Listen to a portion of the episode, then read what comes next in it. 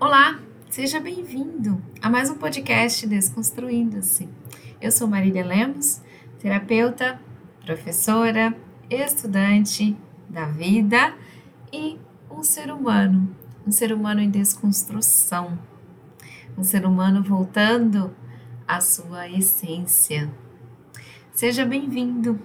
Hoje no episódio de hoje, eu gostaria de falar sobre um assunto que eu tenho certeza absoluta que ou você já foi vítima ou você já fez fofoca. Isso é algo tão comum que provavelmente ou você já foi vítima de fofoca dos outros ou você já uh, participou de rodinhas de conversa, né, dedicadas a falar da vida do outro. Né?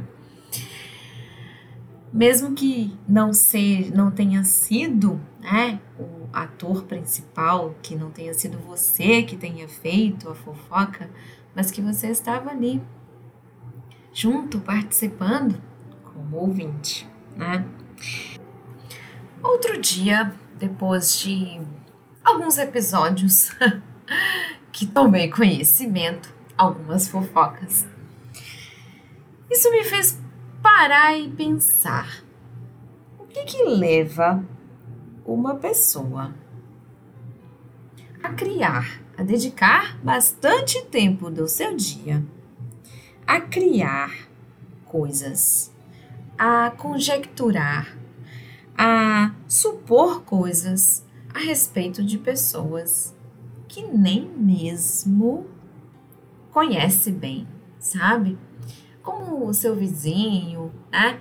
Ou o seu colega de trabalho, pessoas que você não conhece na intimidade, sabe?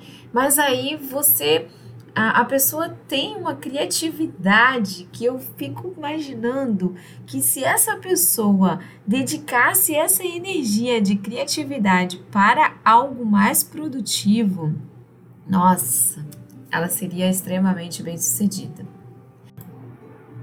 eu comecei a perceber que geralmente as pessoas que costumam ter esse hábito são pessoas que estão ociosas. Aí eu, devia, eu fiquei pensando, eu falei, cara, a vida dessa pessoa ela deve ser extremamente sem graça. Deve ser uma vida cinza, ao ponto dela dedicar tanto tempo e tanta energia criando coisas sobre a vida do outro.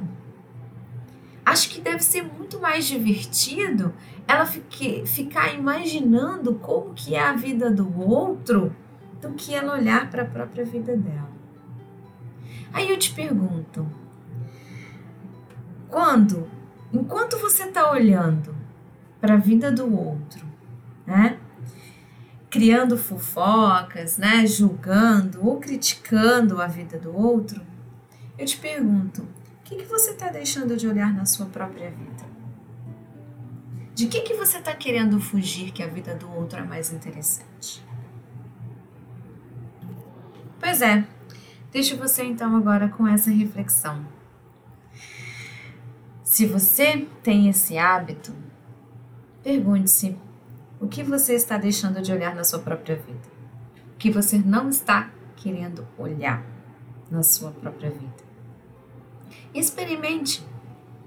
Dedicar essa energia, essa criatividade para olhar para a sua vida e para torná-la diferente e para mudar aquilo que você está querendo fugir ou aquilo que você está querendo esconder de si mesmo. Pense com carinho, tá bem? E como diz a Nini Vakari, que o amor nos cure. Um beijo no coração e até o próximo episódio.